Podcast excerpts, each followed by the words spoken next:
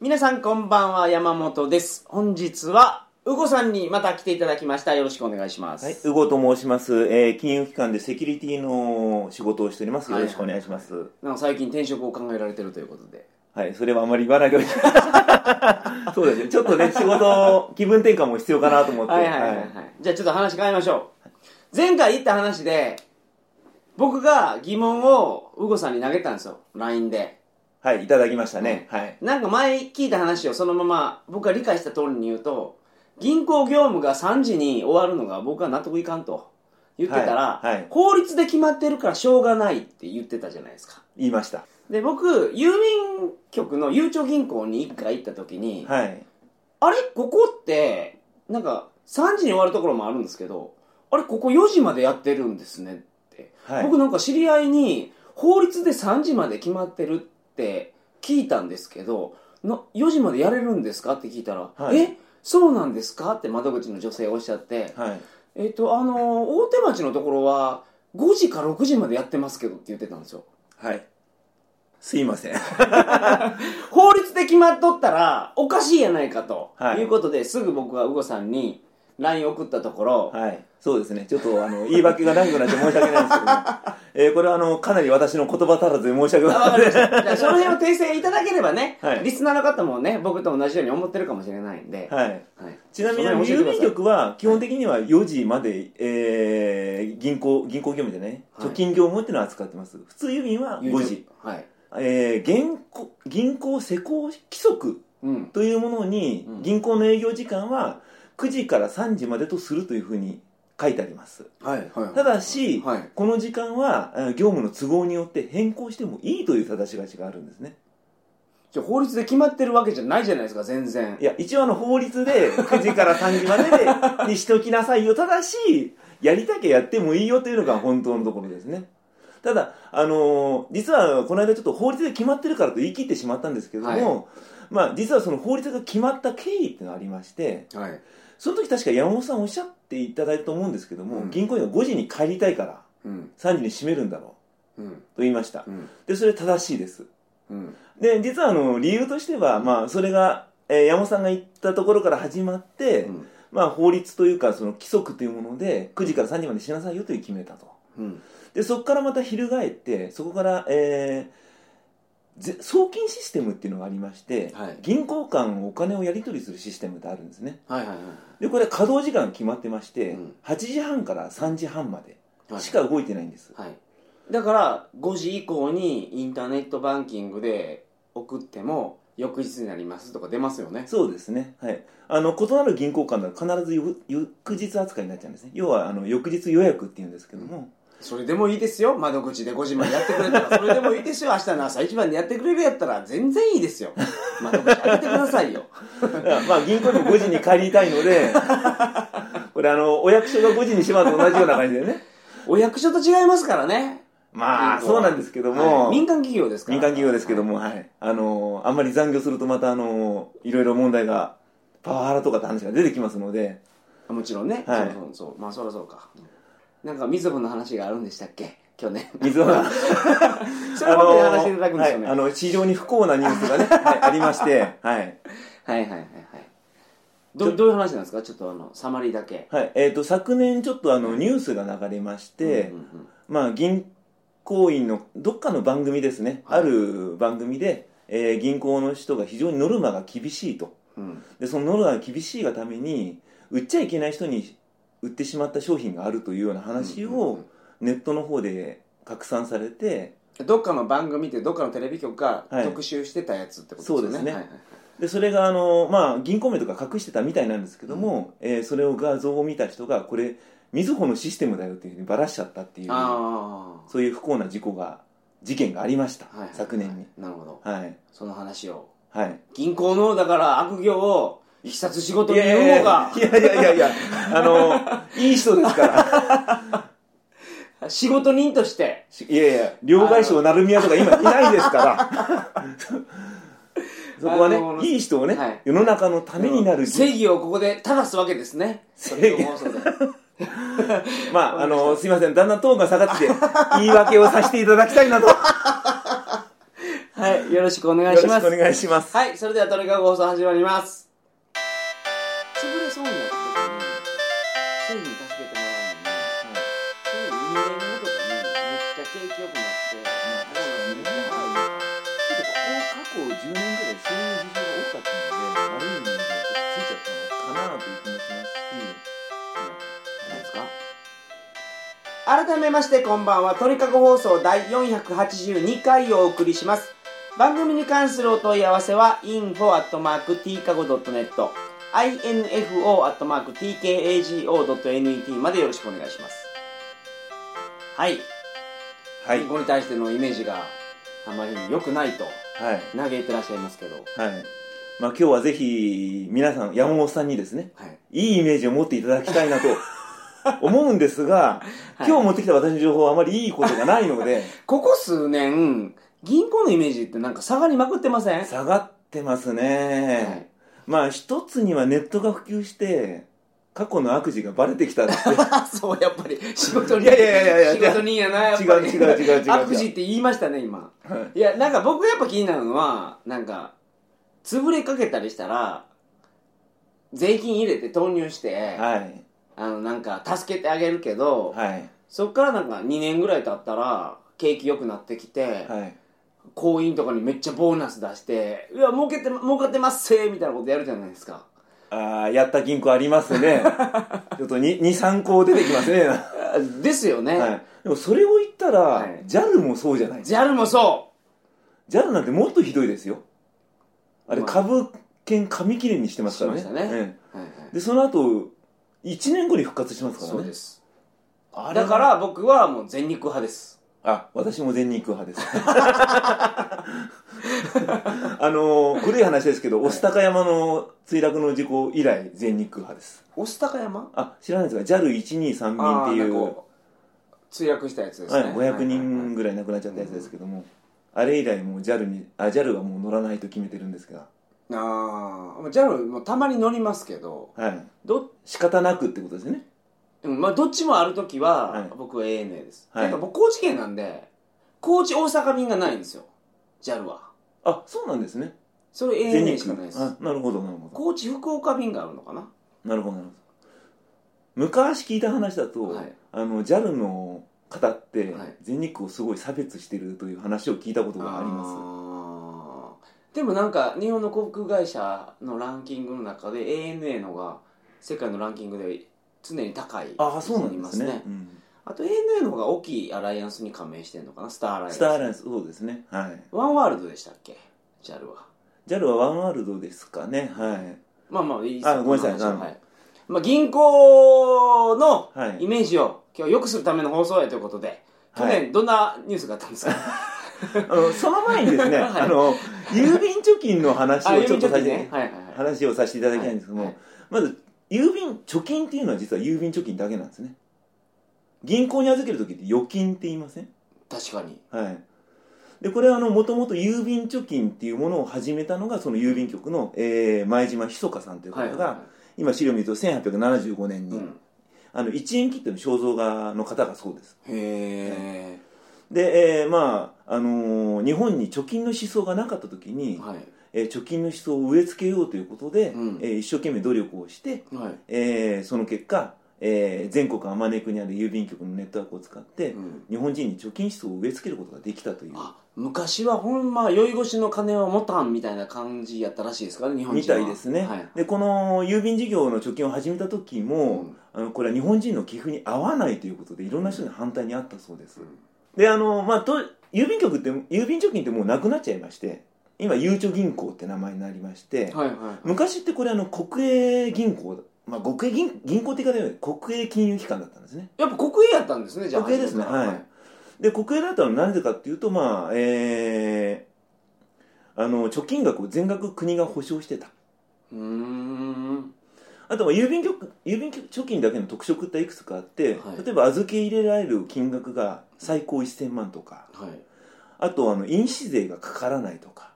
いろんな特典があったんですねはいはい国営やから国営だからはいでそれでかついろんなネットワークがあって当時で世界最大規模の金融機関になっちゃったんですねはいはいでそれを重く見た、えーまあ、当時の小泉政権はいがえ民営化に動き出して今有一町銀行という形になってますなるほどはい。で、えーっと、当時からでなんですけども、まあ今もそうなんですけども、はい郵便局ってあの、100%国の株、持ち株になってます。いいまだに多分そうだと思うんですけどはいも、いまだにあの、民営化したとはいえ、うん国の持ち物みたいな、半、半官半民みたいになってるんですね。はいはいはだからまあちょっとこれは、悠長の方は若干恵まれてるなと思うのいは、はいはい何か、不祥事って言い方変ですけども、えー普通の銀行だったら怒られてるよなっていうことでも国は結構目をつぶってるようなことがあるような気がしますここれあくまで僕の感情ですけど、はいはいはいはいはいはそうなんやい例えばあの私もとある金融機関に勤めてたんですけども、はいこんなことしたらあの当局から非常に怒られるようなことを起こしたとしても、うん同じことを起こして金郵便局が怒られたことがあるかっていうと怒られてないんですねエコひいきやエコイが起こってるような気がし ます、はい、あくまで気ですけども、はいはいはいははいまあ、そんな背景があってゆうちょだけちょっと特別扱いで、うんまあ、よ時間的にも4時5時まで営業してるところがありますというえそれエコひいきでやってるやれてるってことですかえっ、ともとも他との銀行もやろうと思ったらできるってことでしょやろうと思ったらできますうん なるほどなるほど昔ってあの銀行の ATM って金曜日に行列できたんですよ ね本当に、そうそうん、うそんな時代ありましたねで給料日とかも行列できたんですけど、はいはいはい今まず見ないですよねそうですんねうんまあ、それはあの営業時間の拡大銀行は努力して営業時間を延ばして皆さんの利便性のためをね ATM のね ATM の 営業時間じゃなくてね A- ATM をね稼働できる時間を増やしていってはいはいそうですねはいはいはわかりまやってましたすじゃあそこはあの銀い行でがあとはい山本さんにグッドニュースです、あなんえですーか今年の、はいえーおそらく夏ぐらいにですね全銀システムが変わりますはい今まであの、はえー全銀システムって8時半3時半はいしか送金できなかったんですけども、24時間対応になります、うん24やっ時と間300 365日はい土日も OK ですいつですかえー、今年のですね、えー、っとですね、ちょっと待って。じゃあ平成の最後の年にそれができるわけですねくしくも。そうで すね。何がくしくもなんですかあの、多分、そうなった時には平成じゃないです、きっと。平成中にはもうできないんやはい。えー、っと、さ30年後半ってなってる んで。平成の次の年号が何だか分かんないです けど、次の年号の時に、はいついにえシステムの、はいえー提供予定が平成30年10月9日になっているので、はいなるほど、はい、つい今に年変わ中るとに平成30年10月9日に、なるほど一応今のところ稼働開始予定となっはていまはすいはのいはいはいで、それが始まればえいわゆる今までできなかった異なる銀行間の送金がはい24時間365日おーできるようになりますでおそらくなんですけども、はいこれが入ると最近っていろんなネット銀行さんであるとか、はいはいはいたはくさん出てきてますよねい出てきてますでもね今さらうん9時3時にこだわる必要がなくなってきちゃったので、そりゃそうでしょうはい、多僕分が前から言ってますよ ほんまにいつから言ってるんですかそれは、ずっと言ってるよ、まはいたおそらくね変わってきます銀行の営業時間がうんでもうすでに変わる兆しは見えてきてるんですけども、まあメガバンクさんがその対応ができされていないのでうん他の地方銀行さんとかもそれに前ならになってるみたいな感じは銀あ行りまのすね行員さんのお給金が高いので高くないですよ高くないと思いますよなかなか難しいんじゃないかなと思いますけどなるほどあのー山本さんどうもね、あのー銀行員の給料高い高い方向に持ってきたいと思うんですけど 決してそんなことはなくて銀行ってけどやっぱ熾烈な競争があって上に上がっていく人はあ売買ゲームで高くなるんでしょうね、はい上に上がっていく人はすごいですねうん、でももっとすごいのは証券会社の人がもっとすごいですよね証券会社もだから証券会社が儲かると証券会社もウィンウィンの世界でいや別に証券会社守る人はないです私ね でもまあ確かにおっしゃる通りで、あのーこれが儲かりますよって人に売ってその手数料で儲けたのが証券会社なので、でしょはい、それで儲からないやつを儲けますよって売ってしまって儲かるよ儲からないと儲けますよとは言わないと思うんですけどでやってたのがだから去年番組で取り上げられてああはいはいの、は今い日の本題なんですよねそうですねはい、いなかなかいいところあすいませんありがとうございます えっと去年のニュース私も実は番組自体を見てないので、はいあくまで聞きかじりという話なんですけども、あ聞いのた某国の国営放送が国営放送ええもっと元国国営放送いやいや あのあのいや、はいもうあのはいそうですねが特集を組んで特徴が生んでとある悪事を暴いたんですねいや悪事かどうかわかんないんですけどもまあ多分ですけど、はい番組の趣旨としては、はいこんなことが行われて婚姻の人もかわいそうだしうんそれで被害を受けた預金者の人もかわいそうだなっていう論調だったと思うんですよおそらく、ただまあそこで言われてたのは要はあの銀行員の方が、えー成果主義を求められると、うんえーお要前は今月の数字が上がってないやないかと売り上げ低いじゃないかと、はいただそれは100億いけと今 いや月もあのすいませんはいいちいち数字がでかいん です。えーまあ、要はあのちゃんとここの商品をいくら売ってこいであるとか、うんえーそんなようなことを求められて、うんえー苦労しているとうんでその苦労した結果結局そういうのを買ってくれる人ってごく一握りの人なので本来は売らなくてもいい人もしくは、えー売っち売る意味がない人に売ってしまったというところが番組の趣旨だったと思います。すごい言葉選んでますけど、はいおじいちゃんおばあちゃんでよくね話を聞かずに人を信用して物を買ってしまういい人におじいちゃん、はいはいこのあのーウラジオストッ クのいやいやいや、この証券、は儲かりますぜ言ってはい。あの100万どうですか言って、はい買わせてたおじいちゃんは「あそうなんやうごさんが言うんやったら買いますわ」言って。 ああのサインしてあの交わしてたっていうことですよね数字求められるからいい,、はいい、いおじいちゃんおばあちゃんを騙して騙してはないか騙してはいないですね。騙してはいないけどいいようにリス口クを車に乗せて、 あ騙してるやんそれだま騙してない、騙して騙してないですよ。騙してないですよ。あくまで本人の意思を尊重してね。でそういうお金を持ってるそういう方をターゲットにして売りまくってはい。泣いてる人がいっぱい出たっていう事件でしょはい。で、はい。それは本当に申し訳ございません。実際にそういう事件があったことはありました。はいで、まあ具体的に言うとう、んどういうことが起こったかっていうと、例えばですけど、10年満期のうん貯金がありますと。 10年満期はい10年満期の貯金があります。はいそういうものを90歳の人に売るっていうのはおかしいですよね。あー常識的に考えて。はいもう命の灯火がはい、だって10年満期待つ前に多分なくなってしまう可能性がありますので、はいでそういうのは売るべきではないし、うん売っちゃいけないっていうふうになってるはずなんですけども、結局あの買ってくれなくてそういう90歳の方におじいちゃん、これ入ったらあと10年生きれますぜ。いやそれは言ってないそれは言ってないと思うんで すけどまあおそらく金利がいいですよって言って、おそらくその10年満期とかってことは言ったんでしょうけどあまり強く言わず金利のことはちょ強調してあの孫の代に残せますよとかそんなことを言ってちょっと残らないんですよ。残んないんですけど、はい残んないんすかしかも。えっ、ー、と嘘ついとるやないいやですか。いやいやいやあの語弊があ りますあの実際には相続になっちゃうのではいはいまるまる孫に行くかっていうとそうではないという話ですねなるほど。ただまあ本当はそういう高齢者に売っちゃ売る時には慎重にならなきゃいけないというのはもともとあったんですけども、実際それが明確に禁止っていうのはなかったので、まあ昔は売ってましたと、うん売ったことがありましたと、うん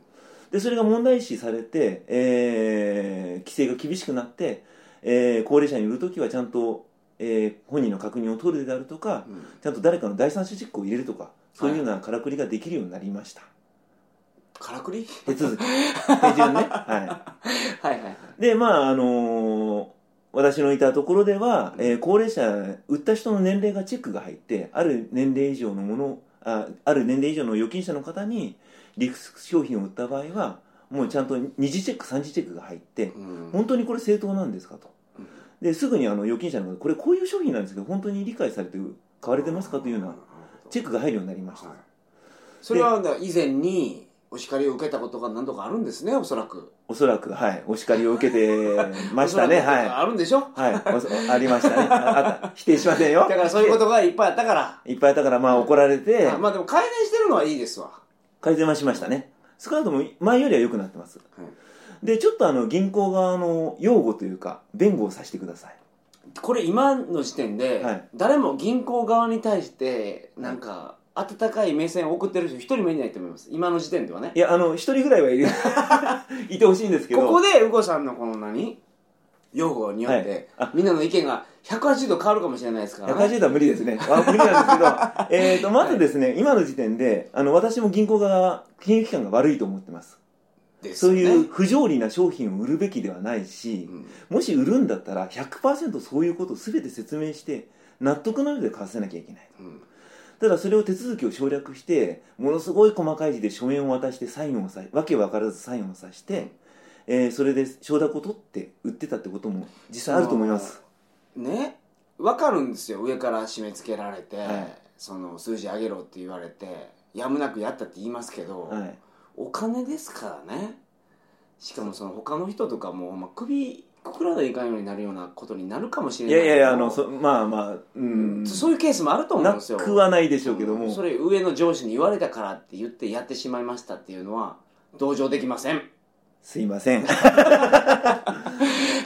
ちょっと言い訳をさせていただきたいんですけどはいもはいそうそうはいえーとまずですね、はい銀行の主要業務っていうの前にちょっとお話ししたんですけども覚えてらっしゃいますかあの預金と、はいえー送送金金はいそうです、あね、と貸し出し貸し出しこれはメイン業務と呼ばれてます、でそれ以外のものは付随業務と呼ばれてまして、例えば保険の販売、うんうん投資信託の販売、はいこういうのをひとまとめにしてリスク商品の販売というんですけども、はいはい、リスク商品、はいなるほど要はあの、えー元本保証がなくて、うん預けて減るもしかしたら減るかもしれないはいはいもしくはものすごい長期で、うんえー元本まで戻るのに時間かかるかもしれないという商品があるんですけども、はいえーまあ元々の業務としては本来は銀行っていうのは預金者からうんお金を預かってある程度の利子をつけて、えー皆さんのお金をずっとキープしますよね主要業務なんですね、はいはいはいで昔はそれで十分銀行は儲けが取れてたんですうよんうんうんでそれはなぜかというと、えー皆さんの預金を預かって日銀さんというところに預けるんですねうんはいでそうすると日銀さんの方で金利をつけて、えー返してくれますと、はいでそのうち、えーわずか非常にわずかな手数料を抜かせていただいてうん残りを利子として預金者さんに返還してたはいはいところがですねあのわずかはいですよ、わずかをすごい強調しましたわかず本当にわずかもう爪の先ぐらいのね ほんのちょっとの、はいわかりました、はいはいもうそれいいですわはい、ただ昔はですね日銀さんの金利がすごい良かったので、はいそれでも十分儲けが取れたんですね、とは最近あの政策でうんゼロ金利政策、はいマイナス金利ですよマイナス金利政策はいはいはい要するに日銀さんに預けるとお金減っちゃうんですよ、うんっていうことはもうその預金をただ預かって返すっていう行為ができないんですね、はいでその時にもう元本割れしちゃうということになっちゃいますので要は日銀さんを使えないとうんで例えば山本さんでもまあイメージできると思うお金を預かってはい返したら山本さんを儲けってないですよねうん普通ははいでそれをどうするかっていうとそのお金を運用しなきゃいけないんですねうーんなるほどで運用すると当然ながらリスクがありますはい減ることもあれば増えることもあります、でそれはリスクがあるからまあ、えー基本的にはプラスマイナスゼロになる可能性があるので、はいじゃあその銀行が儲けるため要は銀行の銀行員の、えー給料を払うためはいもしくは普通の預金者さんの金利を稼ぐためにどうするかっていうとリスク商品というものに手を出しちゃったんですねうん投資信託であるとかうん保険料とかを売って、うんえーアフリカのランドは上がりやすいみたいななんだそう悪い方 にリスクの高い方にまあでも売ってますねジンバブエドル行こうかみたいなあそうですねまあありま すねえ外国預金ってやつですはいはい外貨ってやつですはいねはい外貨によってあの為替差益で儲けようであるとか、はいはいはいえー証券会社の代わりに投資信託を売ってうんその窓口販売手数料で儲けようとか、うんでその手数料で、えー皆さんの預金者に還元するであるとか給料を払ったり運営費用を払ったりという風潮が出てきちゃったんですねはいですのでもう最近そのマイナス金利ゼロ金利になってからは預金を預けることよりも預金預けてもあんまりこう銀行員のプラスにならなくなっちゃったんですねはいリスク商品を売らないととにかく話がないとやばだからリスク商品って当たり前ですけど買ってくんないんですよ、はいリスクありますからねはい、あの若い方は買おうという意欲があるんですけどもうんお金がないだからあのーあれですよ競馬場とか行って言ったらいいんですよ皆さん皆競馬やってる場合じゃないですよとこっちの方がリスクありますよあいやリスクがあるわけじゃないこれも熱いですよと暑いです よギャンブラーにもう訴えかけるっていうそうです、、はいやいやいやいやいやいや今ちょっと危なかった危なかった危なかったつい山本さん話うまいからつい乗るとこだったけどまあ本当はそっちの方がいいんでしょうけどねだってそういうもんなんですもんね言うなればいうまあまあギャンブルみたいな側面も若干ありまはす、い一応貯蓄なんですけども、ははいいまあ一応我々の目指してるのはリスクよりもリターンの方が上回るようになんとかしようとは思ってるんですが、はいまあ、世の中そううまくいかないですよね、特にあの失われた10年と呼ばれる場合時期は、とにかくどんな頑張っても減っていっちゃうでしょはい、はいまあ、最近幸いにも向上してきましたけども、ですので今あの多分当時リスク商品買ってた人は今結構利益出てると思いますああですのであのそれはあの当時ね銀行の方が売ったおかげでね皆さん儲かってるいやいやいやそれもう泣いてるから一 回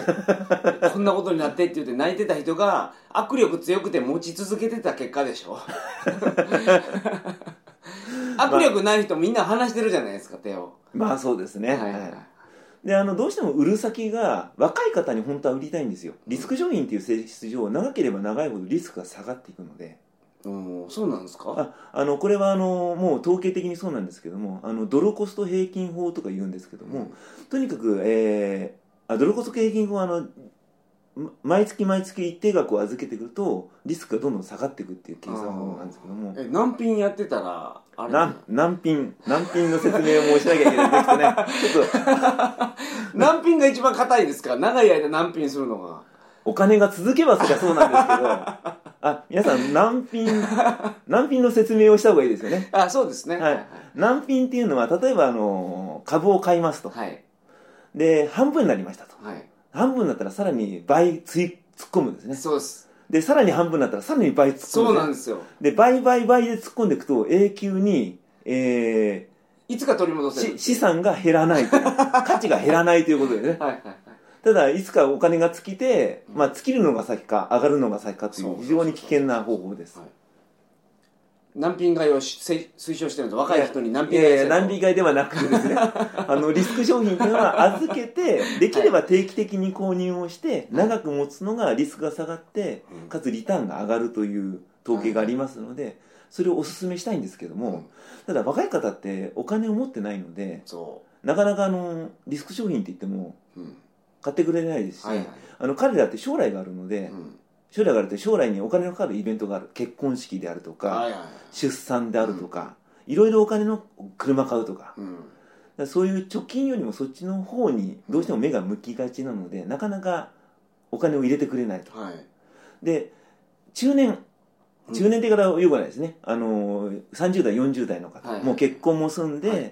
ていう方もあのが、えーお子様のうん学費であるとか、はい住宅ローンであるととか、かそんなもので支出が増えていくとなかなか貯蓄に回せない、はいはい